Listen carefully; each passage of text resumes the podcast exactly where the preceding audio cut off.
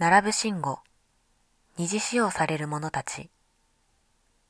並ぶさんは身の回りにある二次使用される者たちを題材に研究、考察を行った結果を本にまとめました。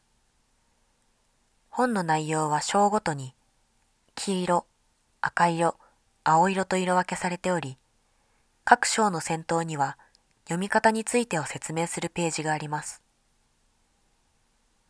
ダイアグラムの読み方さえわかれば、考察結果は一目でわかる優しい内容となっていて、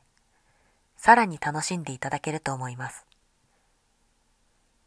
ぜひ本をお手に取ってご覧ください。